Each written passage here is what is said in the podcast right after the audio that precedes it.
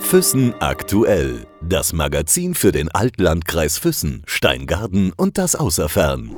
Im Gespräch mit. Wir sind zu Gast heute bei jemandem, der auf seinem bisherigen Weg doch einige Schicksalsschläge hinnehmen musste, was allerdings auch sehr prägend gewesen ist. Und deswegen sitzen wir heute auf einer Pferderanch und sind zu Gast bei Sandra Ringmann. Kann man das so sagen? Das kann man so sagen, ja, richtig. Schön, dass wir da sein dürfen, Sandra. Wir starten meistens in den frühen Jahren, in den jungen Jahren, wie sich alles ergeben hat. Wir wollen ein bisschen was erfahren über deinen Lebensweg, ähm, wie sich bei dir alles zugetragen hat, warum wir heute hier auf einer Pferderanch sitzen. Und deswegen die erste Frage auch an dich, wenn du dich zurückerinnerst, als du ganz klein warst, ähm, wie hat das bei dir alles angefangen? Ich bin aufgewachsen in Fronten. Meine Eltern hatten ganz früher ein Jugendheim eine Jugendherberge im Frontensteinach. Da waren immer bis zu 40 Jungs untergebracht und mit denen bin ich aufgewachsen. Und später wurde das Jugendchorheim dann zu einer Pension. Da waren dann Feriengäste bei uns, waren dann sehr viele und viel Tourismus um die Branche. Bin in Fronten zur Schule gegangen, später dann in Füssen. Bin schon seit früher Kindheit an geritten. Meine Eltern waren selber Reiter, deswegen hatte ich das große Glück, dass ich mein erstes Pferd schon mit sechs Jahren bekommen habe. Und ja, dann springen wir mal weiter. Meine Ausbildung habe ich dann in Fronten gemacht und bin dann in der Apotheke St. Nikolaus gelandet und habe da die Ausbildung zur PKA gemacht. Das heißt, du hast von klein auf auch immer schon mit vielen Menschen zu tun gehabt. Ja, ich kenne es nicht anders. Die waren mit uns im Haus. Anfangs, wie gesagt, die ganzen Jugendlichen, immer Full House und später waren es dann die Gäste. Und ähm, Ruhe, Feiertage, Weihnachten oder sowas, das gab es bei uns immer nur in Verbindung mit vielen, vielen anderen. Und ja, das ist natürlich auch was Schönes. Man muss das mögen, aber wenn man es mag, dann, wie gesagt, ist es was sehr, sehr Schönes. Wo kamen die überall her, die, die Jugendlichen? Aus ganz Deutschland. Also das ging damals über eine Krankenkasse, da wurden die dann zu uns geschickt, äh, zur Erholung, zur Kur sozusagen, waren dann immer vier Wochen da, waren dann Betreuer bei uns im Haus, die haben dann vieles mit denen unternommen. Aber das ist jetzt auch schon viele Jahre her und irgendwann wurde es dann unter uns gesagt auch ein bisschen anstrengend für meine Eltern. Deswegen hat man das Haus dann umgebaut und renoviert und eine schöne Pension dann draus gemacht. Hattest du Geschwister? Ja, ich habe eine Schwester, die Nicole, lebt immer noch im Fronten, die war immer mit dabei. Seid ihr grundsätzlich verschieden oder seid ihr gleich? Ähm, wir sind voll verschieden, ja. Wir hatten zwar immer gleiche Interessen. Meine Schwester ist auch eine sehr, sehr gute Reiterin, auch heute noch, aber wir sind äh, grundverschieden. Ist ja oft so bei Geschwistern, dass das wirklich komplett verschieden, der eine und der andere. Bei euch ist das echt der Fall. Warum? Was sind so die, die Eigenschaften, wo ihr euch am meisten unterscheidet? Oh, also das äh, in allem eigentlich. Das ging schon in der Schule los, dass wir unterschiedliche Interessen hatten. Wir hatten unterschiedliche Freundeskreise. Ähm, viele kennen uns ja, kennen meine Schwester und mich. Wir sind einfach, wie gesagt, zwei ganz verschiedene Bücher, die man lesen kann. Jede von uns hat auf jeden Fall eine spannende Geschichte und welche jetzt besser ist und welche nicht, das kann ich auch nicht sagen. Wir haben alle unsere Ecken und unsere Kanten und die einen lieben Nicole, die anderen Sandra und ähm, ist auch gut so, dass sich jeder entwickelt hat und seinen eigenen Weg geht und trotz allem verstehen wir uns natürlich. Aber wir sind trotzdem anders. Aber es ist nicht schlecht. Wer war denn die bessere von euch beiden in der Schule? Oh, also in der Schule waren wir ehrlich gesagt beide keine Weltmeister, muss ich ehrlich gestehen. Also äh, wenn ich das heute bei unseren Reitermädels immer so mitkriege, was die hier äh, lernen müssen, denke ich mir, meine Güte, da sind wir mal froh, dass wir das hinter uns haben. Ich war die Schülerin, die immer Musik und äh, Sport und Rallye ganz toll fand. Und diese drei Noten haben immer so meinen restlichen Notendurchschnitt ausgeglichen. Und gut, ich kann mich nur erinnern an meine Lehrer, die haben gesagt, Mei Sandra, wenn sie ein bisschen was lernen wird, dann wäre sie eine richtig gute Schülerin. Aber ist egal, also ich persönlich halte von unserem ganzen Schulsystem nicht so viel. Also da könnte man, glaube ich, ganz, ganz vieles ändern.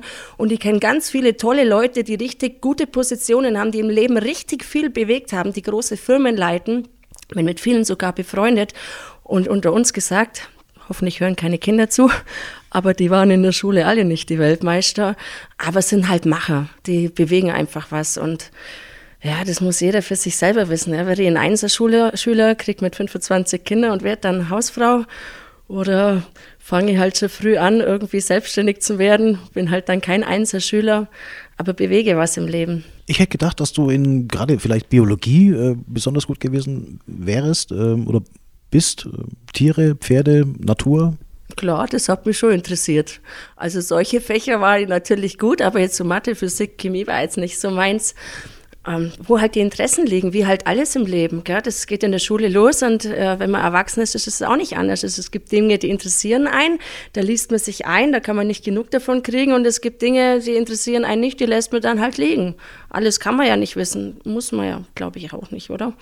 Warst du sportlich irgendwo aktiv in irgendwelchen Vereinen, ähm, Skifahren oder immer Fronten? Ja, sportlich war ich immer. Ich war schon ganz früh als Kind im Schwimmtraining, bin lange geschwommen, war auch, glaube ich, ganz gut. Skifahren natürlich, war im Skiclub im Fronten, bin ganz viele Rennen gefahren. Unsere Pension in Steinach war ja sozusagen direkt neben dem Skilift. Bin schon als kleines Kind mit die Ski darüber marschiert und war jeden Tag auf der Piste so viele andere natürlich auch hier im Fronten, die ganzen Einheimischen, wir wachsen ja damit auf. Eislaufen war dann auch noch und ganz früh halt eben schon das Reiten und wie halt so als Kind, man muss mal alles ausprobieren, dann kam nur Flöte und Orgel und sonst nicht was mit dazu und irgendwann haben wir dann festgestellt, man muss sich mal auf eins konzentrieren, alles geht nicht.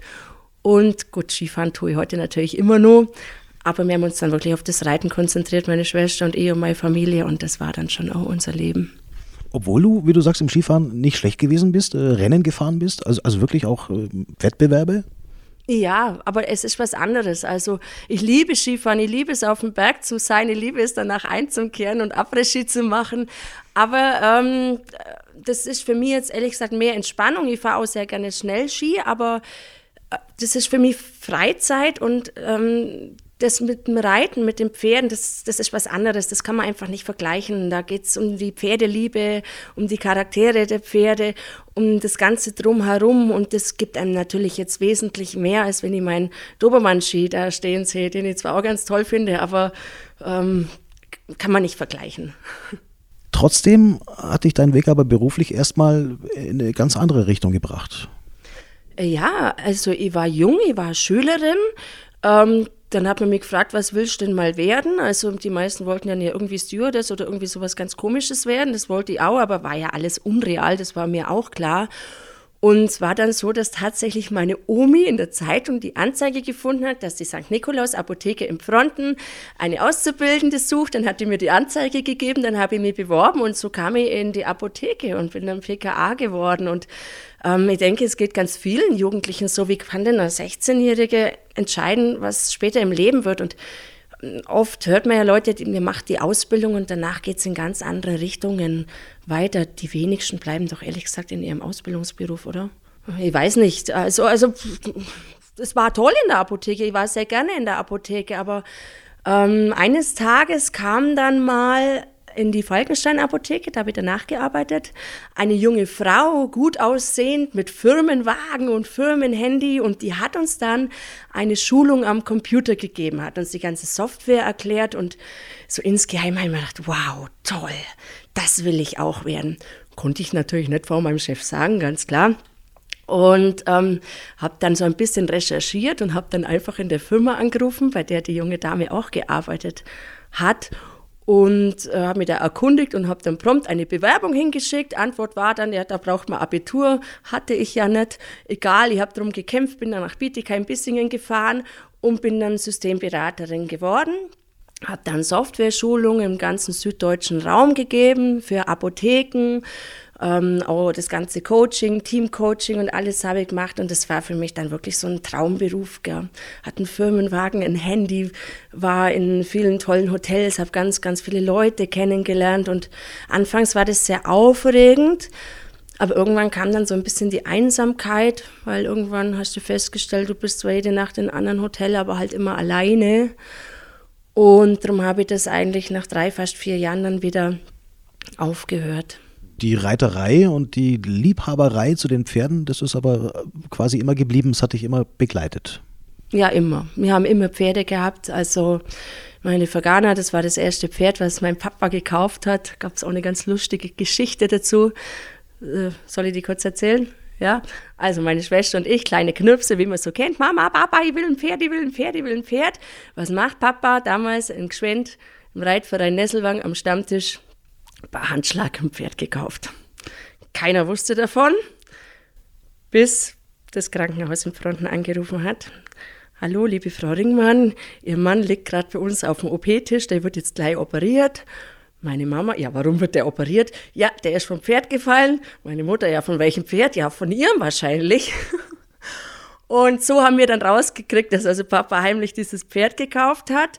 Und das Lustige dabei war jetzt wieder, dass die Narkoseärztin eine sehr, sehr gute Reiterin war und die dann meiner Schwester und mir auch das Reiten gelernt hat. Und so hat sich das dann alles zusammengefügt. Und ja, wir waren dann viele Jahre in Gschwend im Reitverein und haben das gelernt, sind dann schon früh auf Turnier gestartet und das ist auch so ein eigenes Leben. Man war dann jedes Wochenende weg, diese ganze Reiterszene, man viel erlebt, viel rumgefahren, viele kennengelernt. Da geht es natürlich nicht nur ums Reiten, sondern einfach um das ganze Erlebnis. War, war eine tolle Zeit. Woher kam denn überhaupt äh, dieser, dieser Drang, sage ich jetzt mal, ein Pferd zu haben oder, oder reiten zu wollen? Wie hat sich denn das entwickelt? Ich meine, du warst sechs Jahre alt, hast du gesagt, äh, als das erste Pferd gekommen ist. Diese Leidenschaft, äh, woher kam die? Lars, das kannst du nicht wissen, weil du bist ein Mann. Ganz ehrlich, ich glaube, 99 Prozent der Mädchen wird das als Gen schon mit in die Wiege gelegt. Also ganz, ganz viele Mädchen wollen reiten und äh, lieben Pferde. Und wenn du mal nachmittags zu uns kommst, wenn hier High Life ist, dann findest du 99,9 Prozent Mädchen hier. Und die sind einfach Pferde verrückt. Und ich, das ist uns, glaube ich, einfach angeboren, diese Liebe zu Pferden und dieses Gehen. Anders kann ich es nicht beantworten. Das muss ja ein umwerfender Moment gewesen sein, äh, als du dann tatsächlich erfahren hast, dass dein Vater ein Pferd gekauft hat. Klar, logisch, unser Traum ging Erfüllung von meiner Schwester mir endlich ein eigenes Pferd. Der Haken an der Geschichte war jetzt nur, dass das Pferd ein ganz heißer Ofen war und wir natürlich kleine Kinder. Aber ähm, wir waren da in guten Händen. Wie gesagt, die Narkoseärztin, was die gute Reiterin war, hat uns ganz viel gelernt und im Reitverein gab es viele Angebote und ja, also wir wurden direkt ins kalte Wasser geschmissen und sind viel gefördert worden. Meine Eltern haben da ganz, ganz viel uns unterstützt, auch ganz viel Geld da in die Hand genommen, muss ich heute nochmal Danke sagen, haben uns auf Lehrgänge gefahren. Irgendwann später war er dann auch lange im Kader. Da kriegt man dann auch nochmal viele Ausbildungen und Schulungen und sind dann auch Turnier gestartet, viele Meisterschaften hier. Über uns hängen nur die Schleifen von den Verbandsmeisterschaften, schwäbische Meisterschaften, bayerische Meisterschaften und ja, war eine schöne Zeit. Gell? Wie oft fällt man denn vom Pferd, wenn man es so oft macht?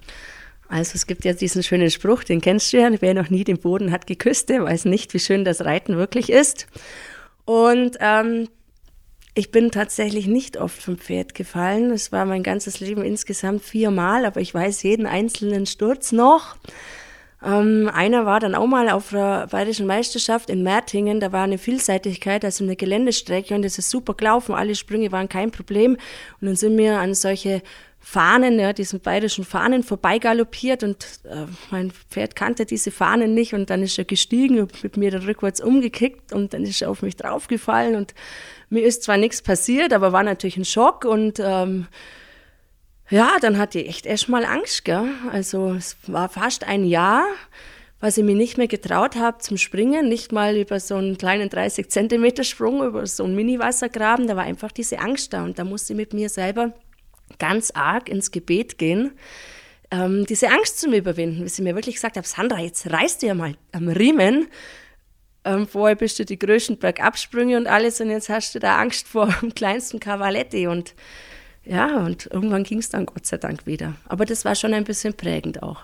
Das heißt, es dauert schon so ein bisschen, bis man das wieder verarbeitet hat äh, und dann äh, verdrängen kann, also diese Angst quasi wieder verdrängen kann? Das dauert schon. Ja, kommt natürlich auch darauf an, wie schlimm der Sturz ist. Es war halt damals einfach ein Schock, dann diese Blamage da auf der Meisterschaft und alle stehen um einen rum. Da kommt natürlich das alles nur mit so dazu. Ähm, jeder verarbeitet sowas anders. Da gibt es jetzt keine Pauschale und die meisten Stürze sind allerdings nicht schlimm. Bei uns fliegen auch Kinder nahezu täglich mal vom Pferd und es geht immer gut aus. Heutzutage ist man auch ganz anders ausgerüstet wie damals. War es beim Skifahren, ist man ohne Helm und ohne Protektor gefahren, beim Reiten war es ähnlich. Heutzutage hat man da richtig tollen Schutz und das ist dann auch alles nicht mehr so schlimm. Was sind das für, für Titel, die du, wie sagt man, eingeritten hast? Äh, nee, was sag, eingefahren, eingeritten? Ja, also da muss jetzt tatsächlich mal gucken, ist ja schon ein Weilchen her. Man sieht hier, das war so Mitte, Ende der 90er, Anfang 2000, da war so meine aktive Zeit. Da haben wir viele Platzierungen, schwäbische Meisterschaft, wir haben bayerische Meisterschaft, natürlich ganz viele unzählige Vereins- und Verbandsmeisterschaften. Also es kann jetzt nicht alle aufzählen, weil es sind wirklich sehr viele, wie du hier sehen kannst. Hier hängen überall die Schleifen und wir waren da schon viel unterwegs, aber ich muss auch ganz ehrlich dazugeben, sowas geht eigentlich fast nur in der Schulzeit.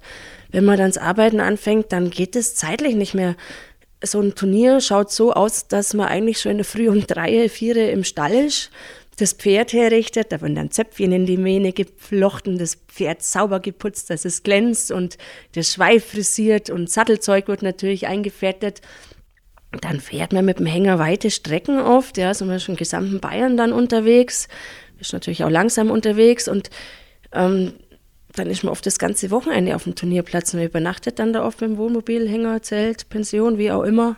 Sehr zeitaufwendiges Hobby und irgendwann ging es dann auch nicht mehr. Gell?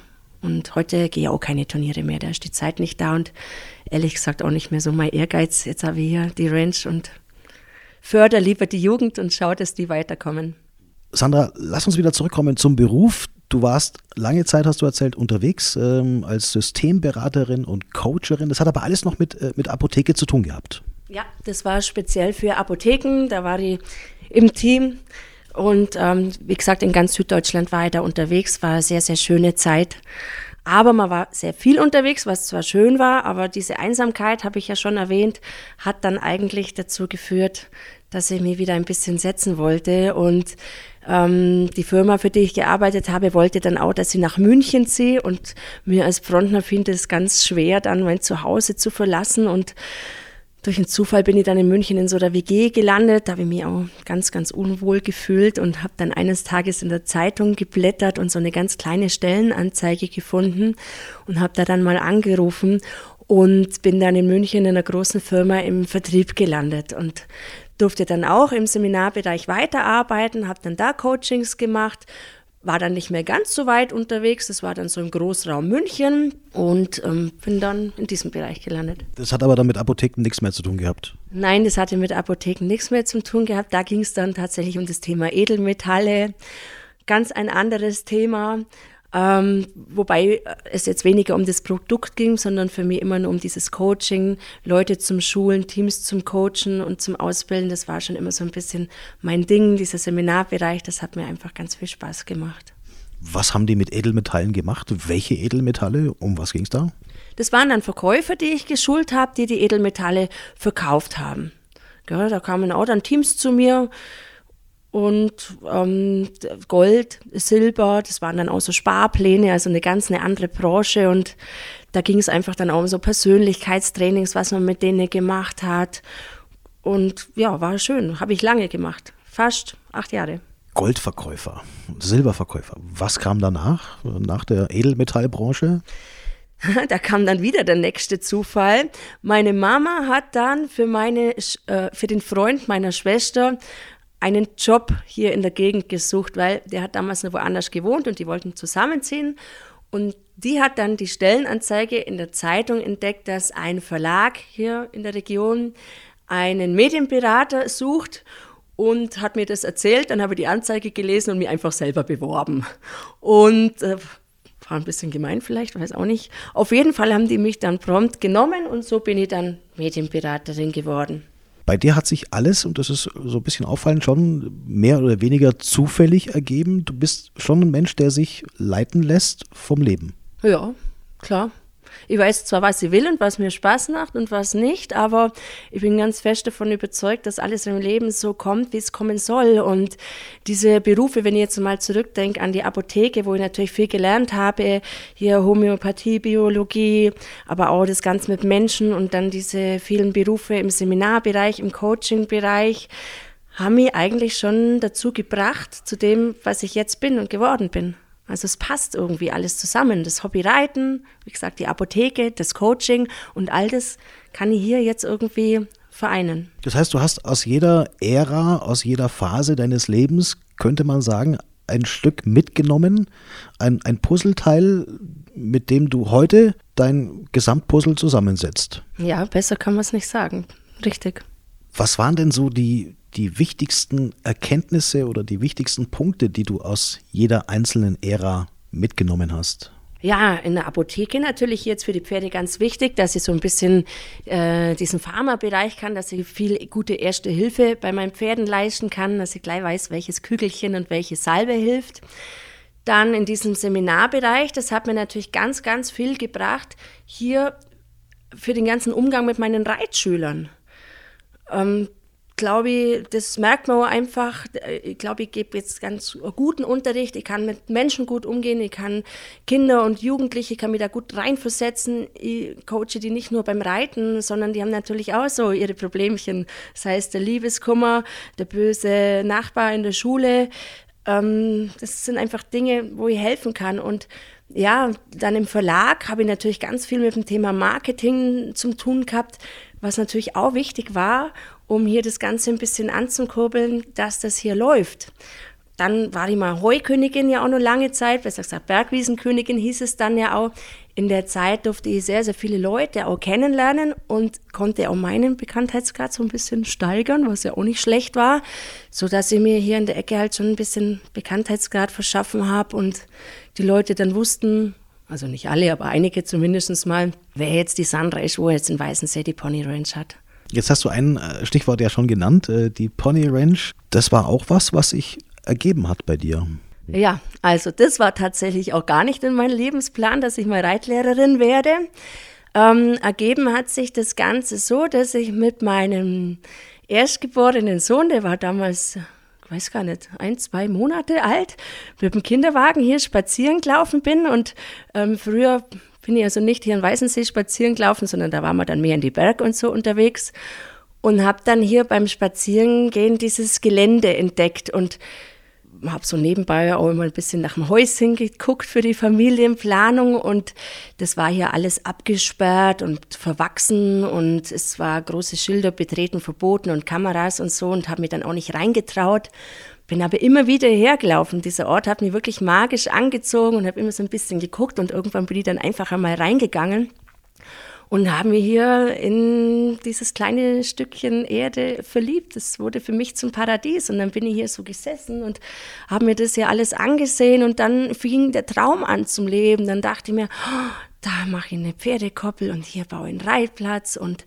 dann in meinem Traum waren dann die Kinder, die hier rumgelaufen sind. Und ich habe sie mit die Pferde reiten sehen. Und das war damals nur eine Vision alles. Und irgendwann bin ich dann nach Hause. Als erstes habe ich meinen Papa mitgenommen und gesagt, Papa, ich muss dir was zeigen, komm mal mit.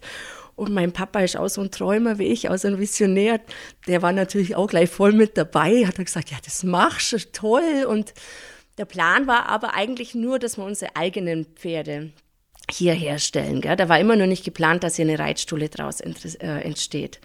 So als Wochenendsitz und unsere Freizeit. Und ja, los ging das Ganze dann, als hier so die ganzen Kinder aus der Ecke kamen und dürfen mal zu die Pferde schauen und dürfen mal reiten. Und dann habe ich gesagt, ja, klar, und warum nicht? Und ich muss aber dazu sagen, dass jetzt in den anderen Reitstellen vorher auch schon so ganz nebenbei im kleinen Bereich immer so ein bisschen Reitunterricht gegeben habe. Und habe dann gesagt, klar, könntest du auch mal eine Reitstunde nehmen und so.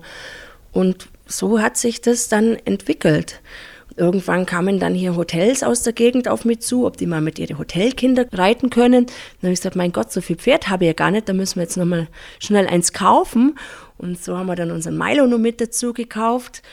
Ja, und äh, so ist es entstanden. Das heißt, hier war vorher gar nichts, bevor du mit der Vision begonnen hast. Nein, das Gebäude war zwar im kleinen Bereich schon hier, es war ein ganz äh, kleines Stückchen Grundstück mit dabei. Ähm, ich habe alles so nach und nach, was heißt ich, äh, zusammen mit meinem Mann Michael, mit meiner Familie, mit meinen Eltern, mit den ganzen vielen Helfern, die wir hier haben, Nachbarn, Freunde, Step by Step, bisschen dazu gebaut, bisschen dazu gekauft, immer wieder was Neues gemacht und so ist das jetzt einfach gewachsen die letzten fünf Jahre.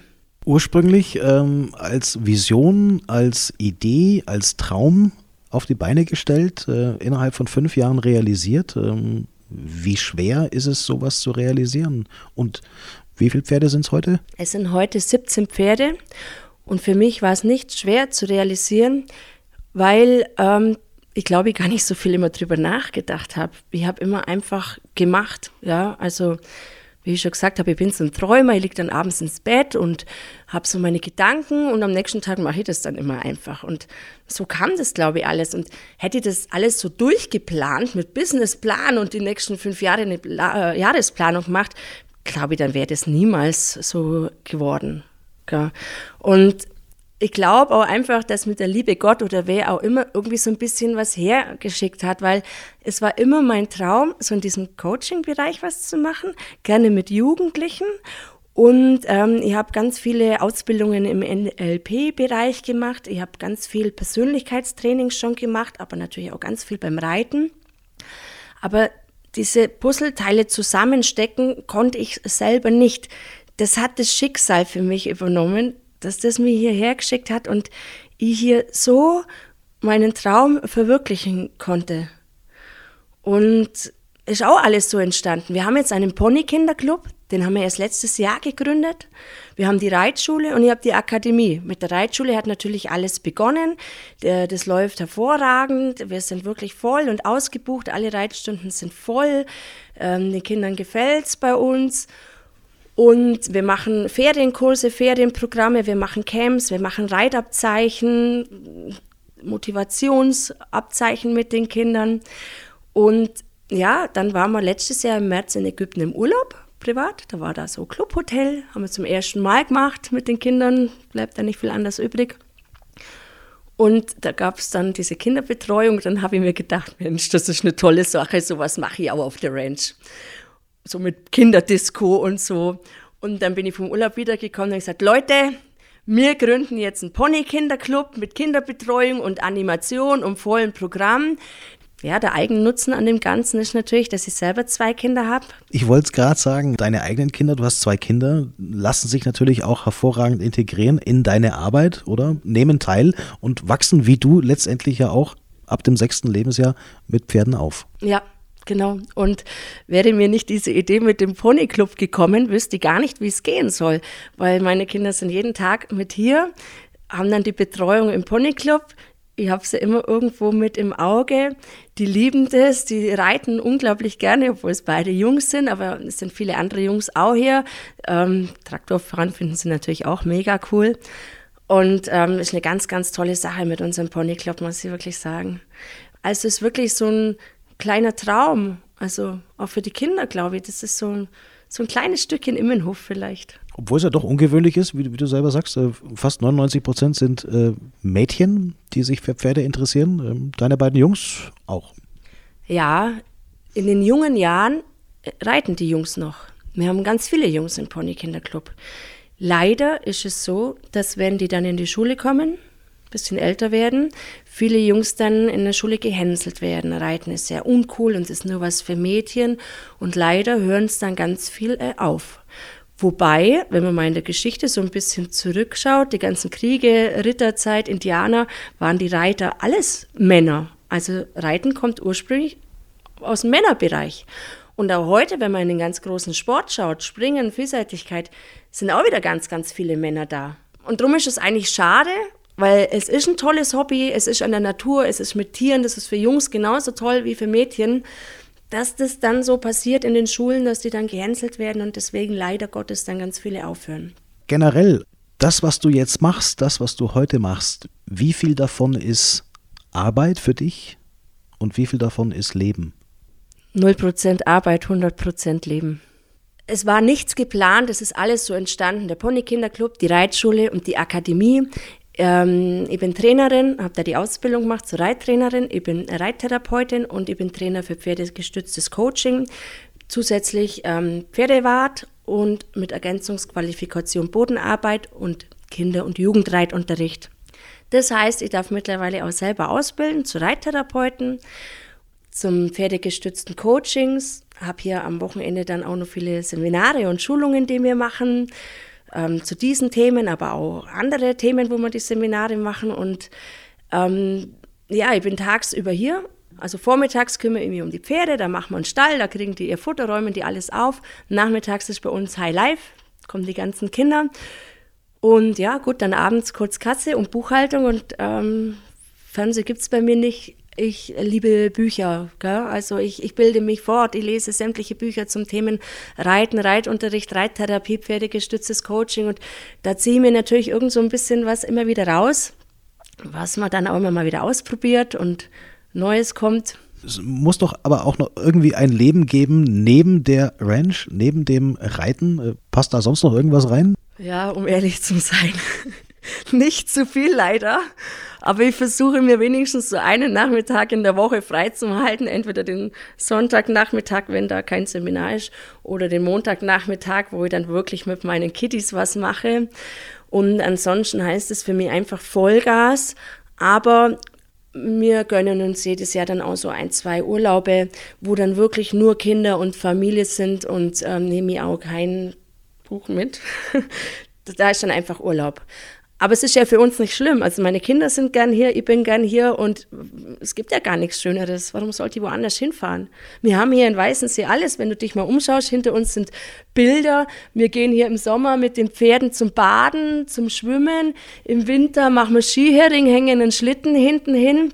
Wir haben für jede Jahreszeit ein Programm. Also es ist für mich nicht schlimm. Schlimmer wäre, ich hätte das nicht. Ich wüsste gar nicht vielleicht, was ich machen soll in meiner Freizeit.